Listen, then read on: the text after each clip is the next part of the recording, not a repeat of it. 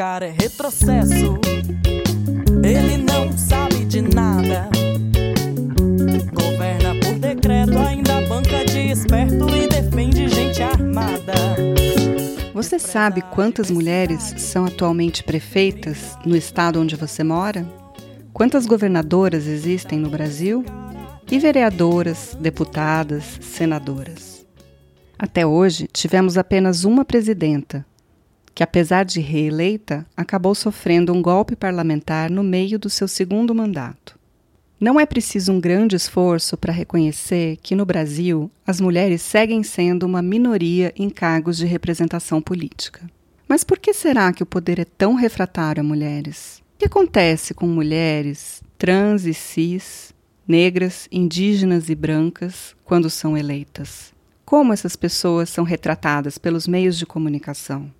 Vamos conversar sobre misoginia e mulheres na política com Elizabeth Lima, Bebete, professora de antropologia na Universidade Federal de Campina Grande, e Glória Rabai, jornalista e professora na Universidade Federal da Paraíba. Eu sou Daniela Mânica, da Universidade Estadual de Campinas, e produzo o Mundaréu, junto com minha colega Soraya Fleischer, da Universidade de Brasília. Esse episódio foi gravado à distância em abril de 2022.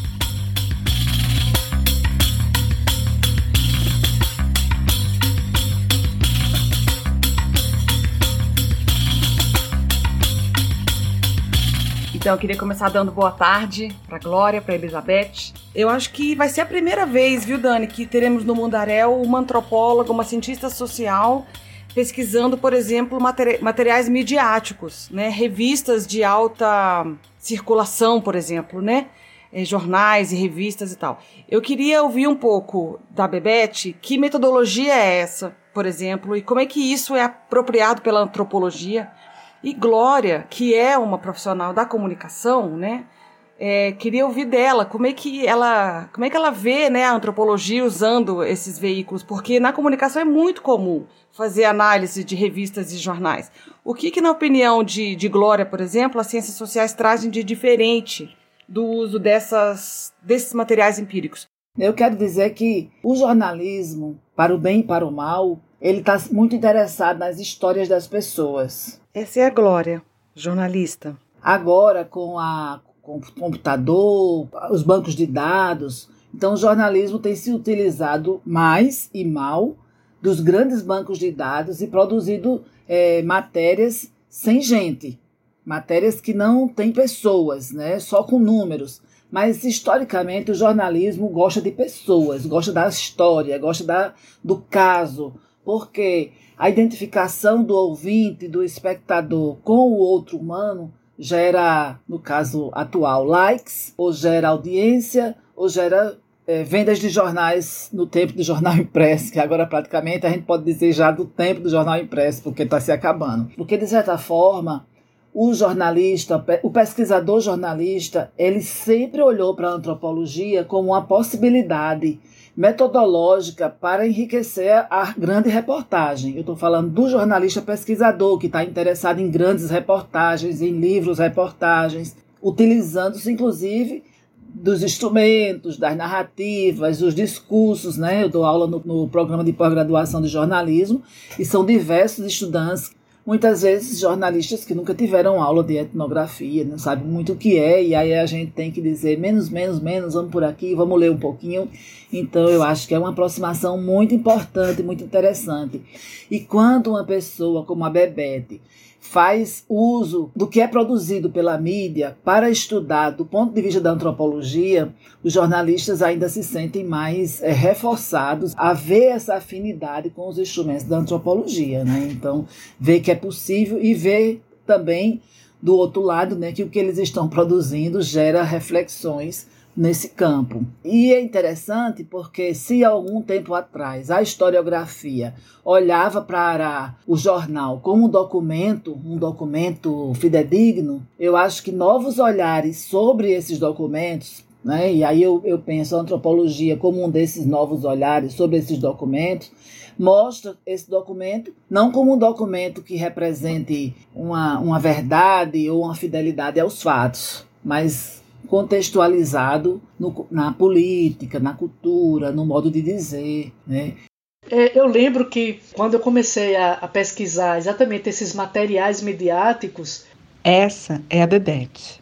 Jornais, revistas. É, meus colegas, meus pares aqui da antropologia estranharam muito, não é? Disseram, porque qual é o nosso métier? É a etnografia, é o campo, né? é ir de encontrar o campo, de, é, é, o contato face a face com o informante, né? com pessoas vivas, como diz Malinowski, com seres vivos.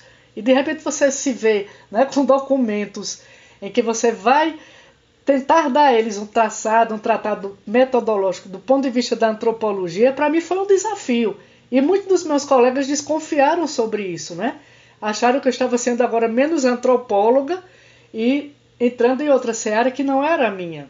Mas enfim, eu, eu fiquei muito, muito absorvida por esse tipo de material, exatamente pela riqueza narrativa que eles poderiam ter, né? E essa riqueza narrativa hegemônica, extremamente é, é, dirigida, né? manipulada, possível, é, passível de manipulação que os meios de comunicação têm, principalmente em momentos cruciais de disputas políticas no Brasil, isso para mim foi uma chave muito importante para a antropologia buscar entender, não é? Eu tentava fazer um pouco aquele exercício de Goethe, tentar entender o significado, porque na verdade a gente vai observar a, a mídia ela tenta construir uma determinada narrativa a partir de determinados interesses. E quando se trata da política, aí, aí sim que isso ganha ênfase maior, né? Que ela vem com toda uma tentativa de formar opinião, de oferecer uma determinada é, forma de pensar a política e viver a política a partir de um determinado viés. Né? O que significa a mídia, o seu poder, né? para relativizar e aí eu entender que, na verdade, o que nós temos né, a partir de todos esses discursos são disputas. São, são narrativas que disputam entre si para ver né, quem é que ganha dentro. Né? Aí eu me lembro de Gramsci, da questão da hegemonia. Quem é que vai ganhar essa hegemonia do discurso?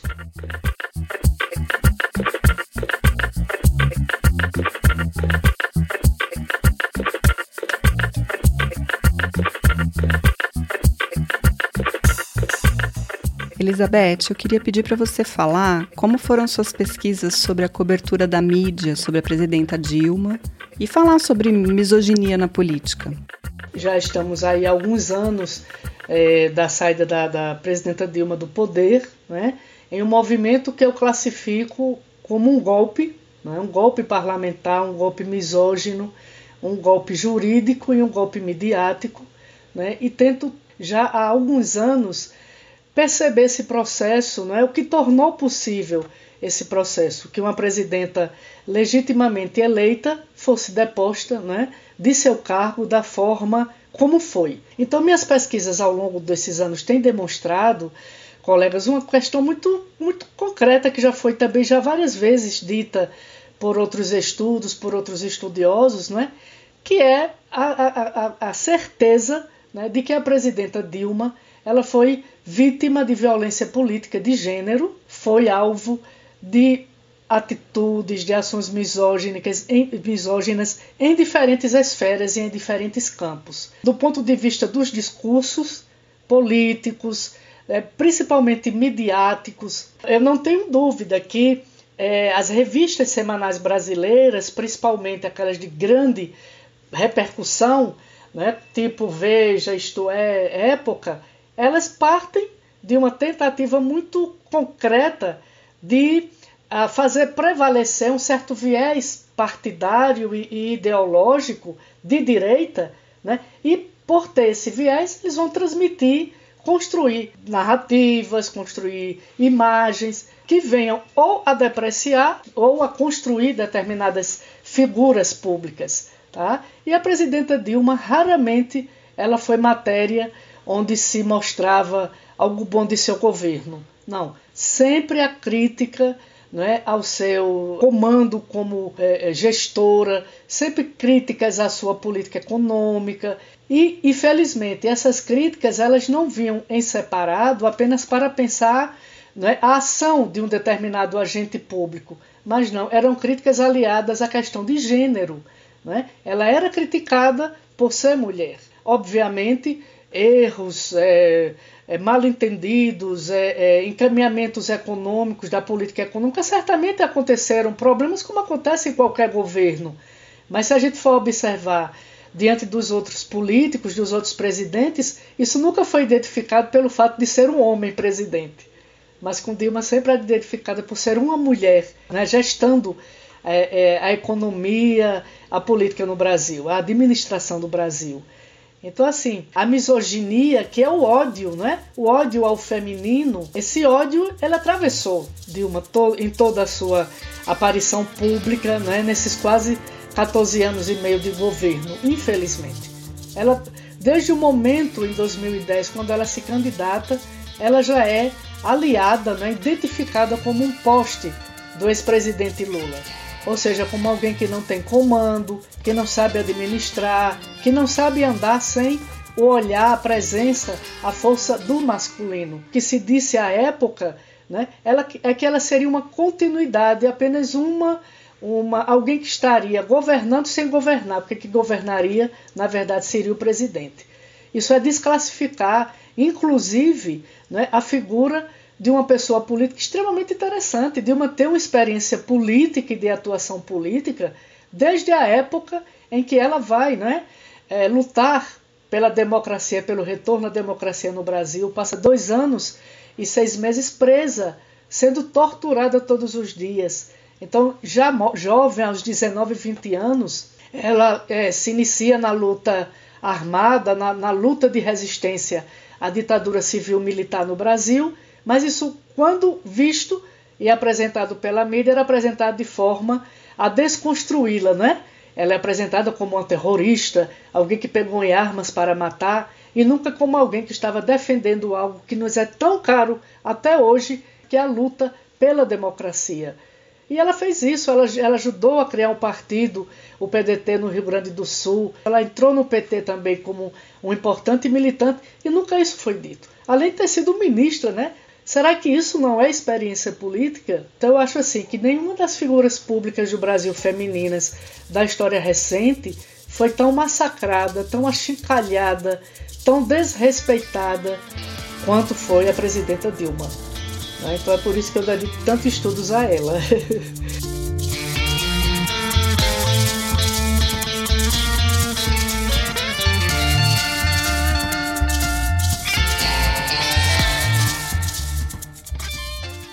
Bebeto estava falando e eu me lembrei de um recorte de jornal que eu analisei na campanha de Dilma de 2010, antes dela ser odiada né, pela grande mídia, mas mesmo assim, eu diria que ela sempre foi odiada. Porque nessa matéria especificamente que eu estou me referindo, publicada num antigo jornal daqui da Paraíba, chamado Correio da Paraíba, eles publicaram uma foto de alguns meses antes, quando a Dilma estava fazendo um tratamento de câncer. E a matéria era sobre o uso do Photoshop por políticos. E eles pegam a Dilma, numa atitude que eu diria desonesta, eles pegam a Dilma em tratamento para o câncer, com, com de peruca, com o rosto inchado, e pega a foto da Dilma belíssima para a campanha presidencial. Né? E sem, sem dizer né, que passaram-se dois anos e que ela se tratou e que certamente ela se maquiou e que.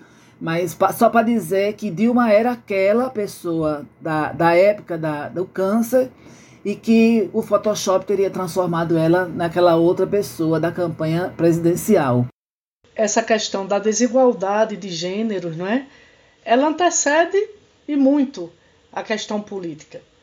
São em momentos de conflito, não é? de disputas pelo poder, de disputas pelo mundo do, do mercado de trabalho, não é? de disputas entre os gêneros que exatamente eclodem esses tipos de ações, de atitudes machistas, misóginas, sexistas. Então, eu creio que certamente as mulheres só vão conseguir adentrar no espaço da política e de serem respeitadas como pessoas onde legitimamente né, devem e podem exercer seus cargos porque foram eleitas pelo voto popular, elas só poderão de fato exercer com tranquilidade seus mandatos, seja no parlamento ou no executivo, quando a sociedade brasileira passar por todo um processo cultural onde a mulher seja vista de modo, de modo equânime ao homem, onde não existam mais tantas diferenças de gênero. O homem é estimulado à política, desde sempre. A mulher não. Eu e Glória fizemos pesquisas aqui na Paraíba e eu tenho, por exemplo, o discurso da hoje senadora é, Daniela Ribeiro, já foi deputada estadual, vereadora e hoje ela é senadora da República. Ela me disse que se fosse pelo gosto da família dela, a família Ribeiro, ela não seria nunca colocada no mundo da política, porque preferencialmente o pai dela, o Enivaldo, preferia que fossem os homens. E de fato, quem veio primeiro? O Agnaldo Ribeiro, que hoje é deputado federal, foi ministro das cidades do governo Dilma, que inclusive ele votou pelo impeachment, é um golpista, aproveito para dizer isso, né? É um golpista. Então, a família Ribeiro eh, não queria que a Daniela fosse né, mulher política. Aí veio a Daniela. Aí ela disse: Pronto, agora chegou a minha vez. Porque ela mesma disse que nutria né, internamente esse desejo de ingressar na política, porque foi na prática e na vida política que ela o tempo inteiro trabalhou. Mas ela só entrou por quê? Porque não tinha mais outro, outra figura masculina que exercesse esse papel.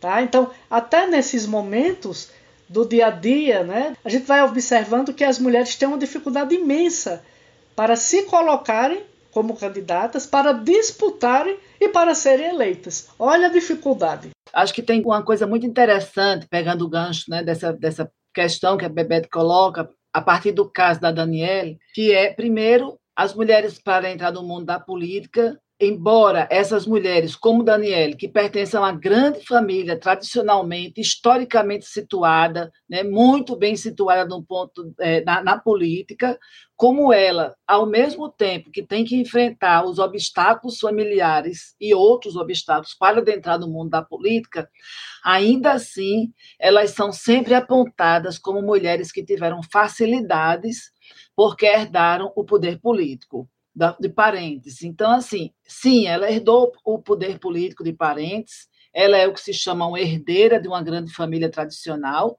mas isso não tira dela a resistência à família patriarcal, porque a dela também é uma família patriarcal.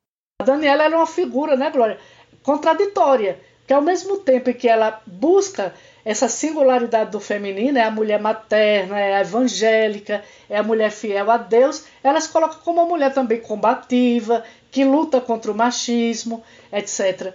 Mas é, é ambíguo essa figura, porque na verdade grande parte do seu eleitorado e de seus discursos são voltados para aquela visão mais tradicional da sociedade, do, do ser mulher, né, da mulher que está abaixo do homem.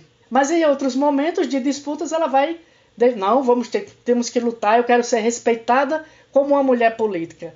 A época que ela era vereadora, tem outra historinha para contar a vocês, em que ela era vereadora em Campina Grande, ela disse que em certo momento ela foi convidada para, para formar a mesa de pessoas que iam coordenar uma determinada atividade na Câmara. O então presidente, né? A chamou, vamos chamar a, a vereadora Daniela Ribeiro para enfeitar a mesa. Aí ela imediatamente tomou a palavra e disse: Eu não sou um jarro para enfeitar a mesa. Eu quero ser aqui ouvida e atendida né, e respeitada como uma parlamentar que eu sou. A Berta Lutz, quando ela vai fazer o discurso em defesa do voto das mulheres, ela precisa garantir de que as mulheres continuarão sendo as noivas dedicadas, as mães abnegadas. Em seu discurso de posse na Câmara dos Deputados, no dia 28 de julho de 1936, Berta Lutz disse: O lar é a base da sociedade, e a mulher estará sempre integrada ao lar. Mas o lar não cabe mais no espaço de quatro muros. Lar também é a escola, a fábrica, a oficina. Lar, senhor presidente, é acima de tudo o parlamento, onde se voltam as leis que regem a família e a sociedade humana. A mulher, para entrar na política, ela precisa garantir aos outros que ela continua sendo uma mãe boa e uma esposa leal. Então, essa é a contradição. Mas por que, é que elas fazem isso? Porque elas sabem que esse discurso ganha voto, Aqui na Paraíba tem uma deputada, uma deputada estadual negra e lésbica, que é a Estela Isabel, foi extremamente atacada porque não era mãe, não era esposa. As mulheres na política precisam garantir que elas continuarão sendo fêmeas, femininas, amáveis. Então, isso é um discurso o tempo inteiro. E muitas das mulheres que eu entrevistei durante a pesquisa das prefeitas e das deputadas estaduais, foram mais de 30 mulheres, elas diziam: meu medo da política é ser atacada na minha honra de mulher. O que é a honra da mulher? Elas dizem, elas respondem. É ser chamada de sapatão, de, traço, de, de traidora, de chifruda, de prostituta, seja porque essa violência de cunho sexual, né, que tenta mexer na, na vida íntima dessa mulher, é muito utilizada na política.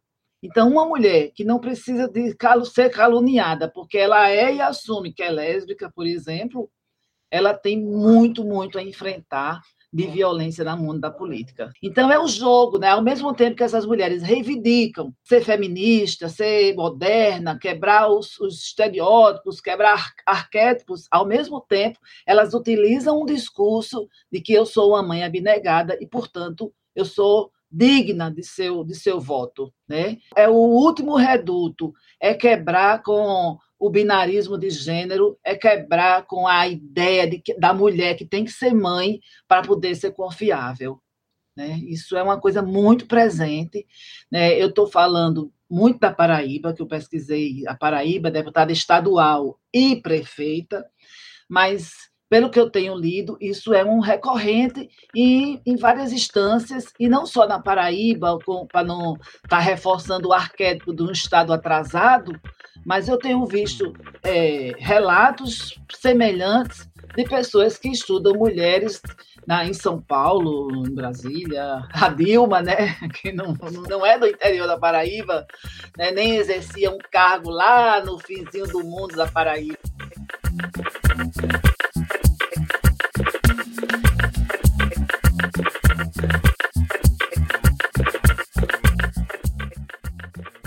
Mulheres jovens negras, é, LGBTQI+, mulheres representando o movimento indígena, essas mulheres elas ganham, né?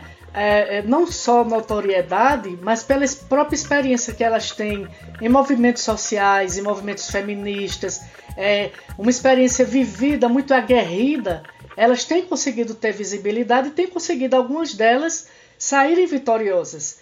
Mas não será diferente com elas também. Elas serão alvo e talvez até privilegiado, né? por trazerem bandeiras de luta específicas, alvos privilegiados dessa política sexista. Agora elas são fortes, são mulheres que vão aguentar, né? Têm a força, a vontade, o desejo, né, maiores do que essa repulsa horrível, né, degradante da dominação masculina, do machismo imperante no espaço da política. Tem um exemplo aqui em Campina Grande da primeira mulher negra eleita para a Câmara de Vereadores. Isso é uma coisa maravilhosa, que é a Jo Oliveira, tá? Uma mulher jovem, é, na, no segundo, na segunda campanha eleitoral, ela sai vitoriosa e é a quinta mulher mais votada. Eu chego a me arrepio. a quinta mulher mais votada para a Câmara de Vereadores.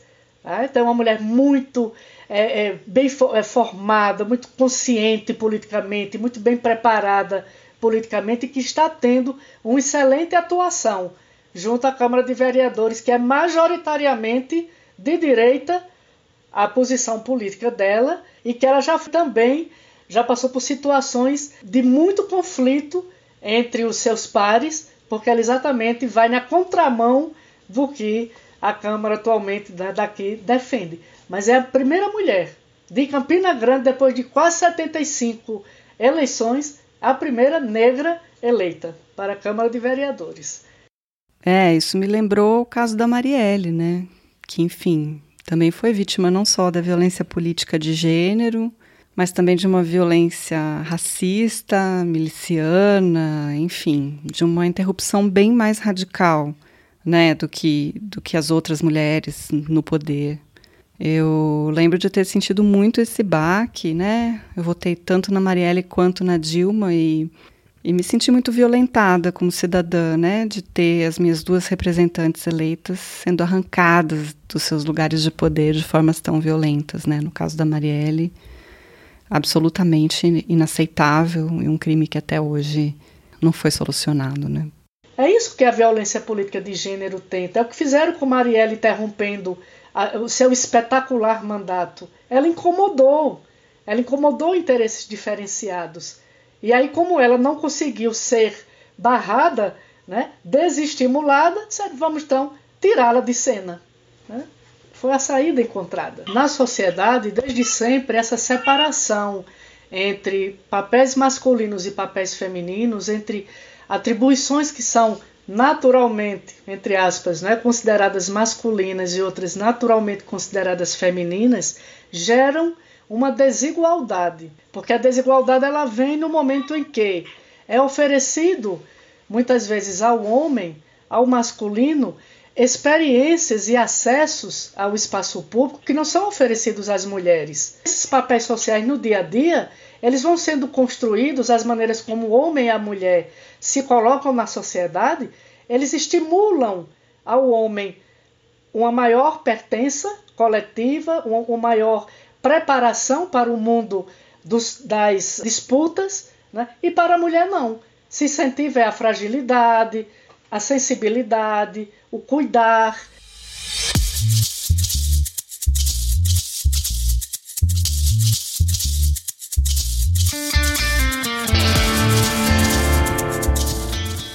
O que eu quero chamar a atenção assim é o seguinte, é que esses valores, eles ainda estão presentes na sociedade. Então, mesmo que a gente observe que a mulher está lutando, e ainda bem que ela está lutando por visibilidade, por é, condições de é, participar de igual para igual no mundo do trabalho, no mundo da política, assumir esse discurso mais emergente de luta contra o patriarcado, contra o machismo. Isso não quer dizer que a mulher não sofra tudo isso. Eu acho que o grande paradoxo é esse, né, Glória, né, colegas? É que mesmo sabendo que a mulher ela conseguiu adentrar em vários espaços que até então eram totalmente proibidos para ela, ela está adentrando, mas ela adentra com muito sofrimento. Tem que ter muita luta, tem que ter muita fibra para conseguir fazer valer né, o seu papel. Eu me lembro que recentemente em uma reunião da minha área, de meus colegas, de meus pares, antropólogos, né? Um dos, um dos meus colegas, homem, se chateou e bateu na mesa com um, um, um comentário que eu fiz. Né? Ele bateu na mesa irritado, aí eu disse: Não adianta você bater na mesa, nem vir aqui gritar. Primeiro, porque eu não sou surdo, e depois, porque não é batendo mesa que a gente vai chegar a lugar nenhum. Vamos conversar de igual para igual, vamos aqui tentar entrar. Então, dentro do próprio ambiente acadêmico, nós sabemos que existe né? machismo. Então, como é que, que a gente vai quebrar tão rapidamente com esses valores. Por isso que é tão importante do ponto de vista da cultura. Quando a gente chama atenção né, para essa relação entre cultura, mídia e política, a gente está aqui tentando dizer que nenhuma dessas esferas consegue explicar tudo por si só. É preciso buscar essa interseção.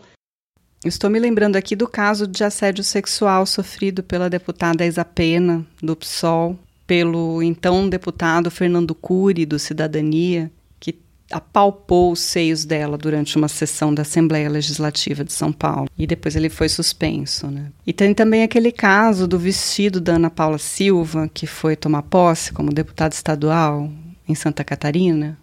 Ela foi tomar posse né, com um vestido bem decotado e aí foi achincalhada publicamente, as pessoas vaiaram tudo, porque acharam ousado demais para uma mulher política. Mas a Sim. gente nunca ouviu dizer, né? Nada sobre a vestimenta de um político. Ele está sempre muito bem vestido. Aliás, vocês lembram do que fizeram com a pobre da Dilma, né? Na posse da primeira campanha, da primeira vitória dela em 2010, quem acabou, né, manchou a, a, o ineditismo da primeira mulher presidenta foi a Marcela Temer, com a sua beleza estonteante. Então, no outro dia só se falava sobre isso nos, nos, nos meios de comunicação. Então, esqueceram de dizer algo que era extremamente importante se vivêssemos de fato numa democracia, que é uma mulher chegar pela primeira vez à presidência. Então, falaram mal do vestido dela, da renda, não é? Da, que era uma, uma, mal feito, e que a Marcela, por ser aquela mulher lindíssima, roubou a cena da posse. E na segunda, em 2014, compararam também o vestido dela, um botijão de gás, um botijão de, de água, né? saíram muitos memes falando disso. A Bebete está falando, e eu estou lembrando, né, para não ficar só no Nordeste, né, no meu miudinho, que a Marta Suplicy, ao ser entrevistada pelo Jô Soares, foi perguntada que cor, se ela estaria de calcinha vermelha. E ela, no, no, dia ela pergunta, mas você já perguntou ao Serra se ele estava de cueca vermelha? Né? E Jô fica, porque você é sexóloga. Não, é porque ela é mulher. Simples assim. É como diz, é como o título do livro. Foi sempre sobre nós. Então, assim, de São Paulo, a maior cidade do Brasil, ao interior da Paraíba, as mulheres vivem situações semelhantes quando elas ousam é, participar da política. Um município aqui perto, perto de Campina Grande, Massaranduba, a candidata prefeita disse que o candidato opositor a ela, no carro de som, saía dizendo na rua que ela não era boa dona de casa, que ela era uma mulher divorciada, que não cuidava bem dos filhos, ou seja, os pré-requisitos de uma boa esposa e mãe servem para a política. Quando essa mulher não atende a isso, ela é, é desgastada, ela é caluniada é, no campo da política que é isso, são, parece que não, mas são homens querendo garantir o seu espaço, sem querer compartilhar nem os 30% que nós tanto almejamos, né? Porque é um espaço de grandes privilégios, né? E é lógico que eu não estou iludindo né, que esse espaço é de mulheres poderosas. Infelizmente, é, aqui na Paraíba, a gente, por exemplo, tem Cida Ramos, que é uma mulher de esquerda, é, portadora de deficiência, Estela Isabel, assumidamente lésbica e negra, a, a, a Jo de Campina Grande, uma mulher negra e jovem, mas a maioria das mulheres, assim como a maioria dos homens, são pessoas com alianças com os grupos mais, é, poderosos. Né? Então, a gente não pode ter muita ilusão de que essas poucas mulheres vão fazer uma grande diferença.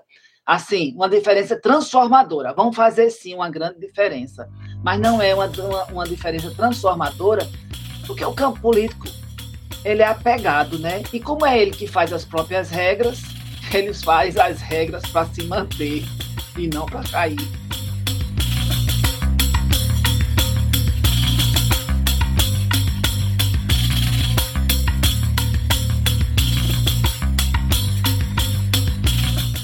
Glória, você pode falar um pouco mais sobre a pesquisa que você fez com as prefeitas e deputadas estaduais?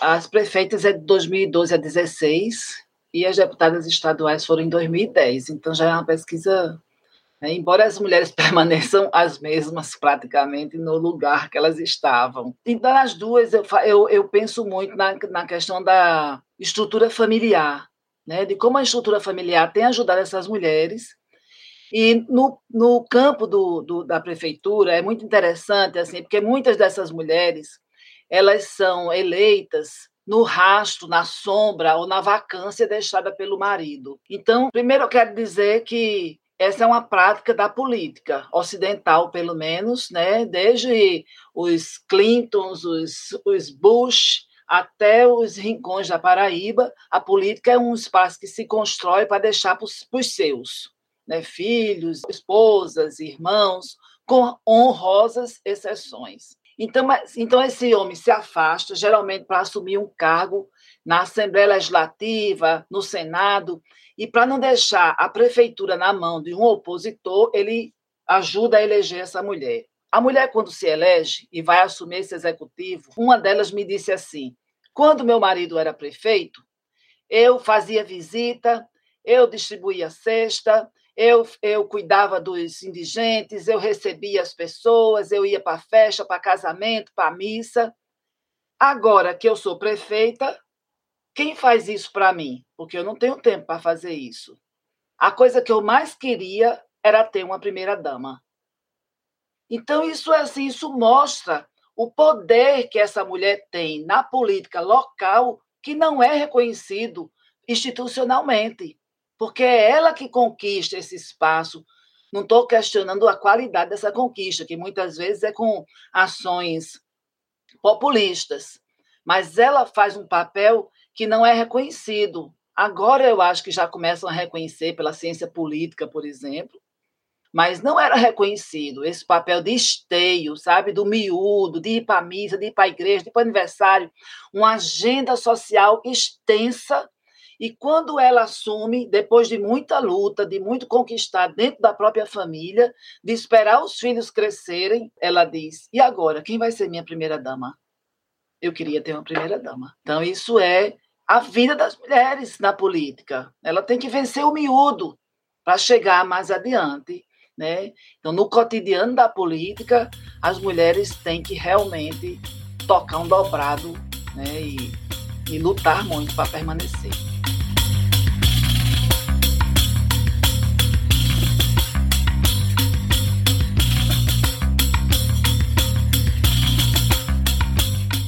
Bom, é, a gente tem um conjuntinho de perguntas finais que são assim. Tanto o que, que vocês esperam das eleições de 2022, né? O que, que vocês já estão vendo em termos de violência política de gênero nessas eleições? Se vocês puderem trazer alguns exemplos, seria ótimo também. E o que, que vocês gostariam de deixar como um recado, assim, para pensarmos em transformações sociais, né? Para poder mudar esse cenário todo. Eu espero, sinceramente, para esta próxima eleição, né, vamos ter um, uma eleição bastante conturbada né, em todos os sentidos, porque a situação política atual do Brasil não é nada agradável. Né? Vivemos sob o espectro do ódio e das polarizações muito fortes. Né? Eu temo muito essa própria essa próxima campanha na questão da, do uso da fake news, né? É, notícias falsas, e isso venha a é, criar elementos muito ruins para a própria mulher. Eu acho que as mulheres que forem se candidatar agora, elas têm que ter muito cuidado, né? Nesses ambientes virtuais, porque de fato a primeira coisa, como Glória afirmou, é desconstruí-las como mulher. Né? Tentar de toda sorte desconstruí-las como mulher. Então, eu espero, primeira coisa, que a gente tire Bolsonaro do poder. Né? Esse governo misógino, né? machista, genocida que nós estamos vivendo. Espero que ele saia imediatamente e que as mulheres se encorajem, não sei como, né, mas que elas se encorajem a se lançar na política, a se candidatarem e que no Brasil, acho que também a gente precisa tratar disso, o próprio parlamento não está dando seu exemplo. Ora, agora no dia 5 de abril, o Congresso Nacional se reuniu, gente, para perdoar simplesmente os partidos políticos que não cumpriram com a lei de cotas que não cumpriram com os 5% destinados de dinheiro para as candidaturas femininas. E todos votaram favoráveis a isso. Então, isso é uma brincadeira, não é? Isso é uma brincadeira. Não tem sentido uma coisa dessa. Então, cria-se uma lei, a lei não é respeitada e depois fica por isso mesmo. Então, veja como é difícil a mulher, nessa atual conjuntura, nessa atual situação, também de um Congresso Nacional majoritariamente conservador e misógino, fazer valer os direitos das mulheres políticas. Então, eu espero que essas transformações aconteçam, mas infelizmente eu sou muito pessimista de acreditar que elas venham a acontecer no tempo próximo. Acho que é preciso muita luta ainda das mulheres, muito empoderamento do feminino, muita luta mesmo para a gente conseguir ganhar esses espaços. Aí a gente fica dividido quando vai falar das eleições de 22, né? Por um lado, eu estou muito esperançosa, reservando espaço na minha agenda para cair na luta política, para que em 23 a gente possa amanhecer o, o, o 2023 com uma outra perspectiva. Então, assim, esse é o meu desejo, é a minha esperança, é o que me, me move, mas ao mesmo tempo, aí eu vou fazer como a Bebete, ao mesmo tempo é, a gente tem um jogo com cartas marcadas, as regras do jogo são feitas por quem estão lá. Quando elas não dão certo, eles se perdoam, como fala Bebete. Então, é um, a, a política né, é feita por um grupo de homens brancos, cis, ricos, patrões poderosos, e essas regras são feitas por eles, para eles, e quando as regras não dão certo, eles mudam de novo, contanto que eles se mantenham. Então, olhando como uma é, estudiosa, cientista, eu acho muito difícil a gente ter uma mudança significativa. Mas, ao mesmo tempo, meu coração de ativista né, me faz esperançar, me faz querer, me faz acreditar que é possível fazer pequenas mudanças, pequenas revoluções, colocar gente é, do bem, gente é, empoderada, gente com proposta, que se a gente não fizer uma transformação, que não vai fazer, pelo menos a gente faça as micro transformações, né, com bons projetos, com políticas públicas para amenizar sete anos de, de 16 para cá não foram não foram fáceis.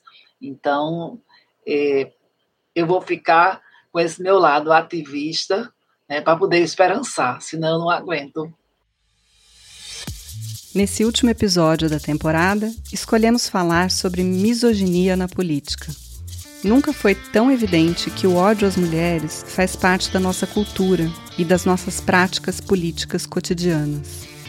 Notícias falsas e fotografias das candidatas e representantes eleitas sempre exploram seu corpo, sua sexualidade, sua maternidade.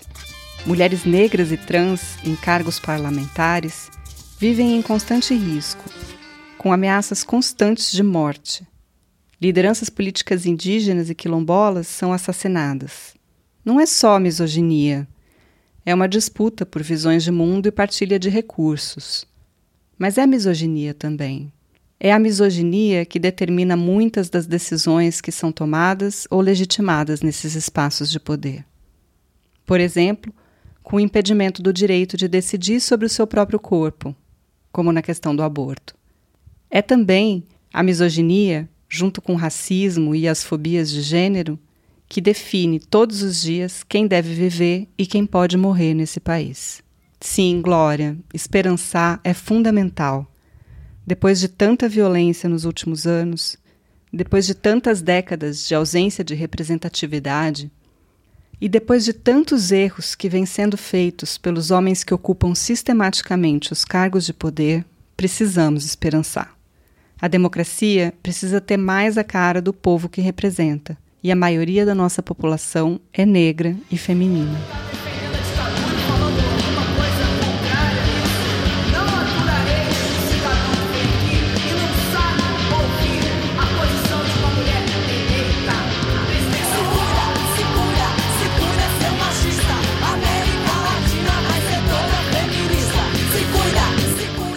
Agradecemos demais a Bebete e Glória por virem conversar conosco. No Mundaréu, agradeço a Soraya Fleischer, minha parceira, e as estudantes da UNB e da Unicamp que ajudaram a montar esse episódio.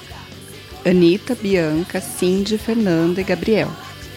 Agradecemos a Adriana Silvestrini pela participação especial nesse episódio, colaborando também com o roteiro, e a Bianca Lino pela leitura do discurso da Berta Lutz. Nossa terceira temporada foi embalada pela música da banda paraibana Gatunas.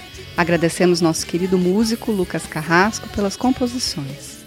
Na página do Mundaréu vocês vão encontrar os créditos completos desse episódio e materiais extras. mundarel.labjor.unicamp.br Sigam nossas redes. Estamos no Instagram, Twitter e Facebook.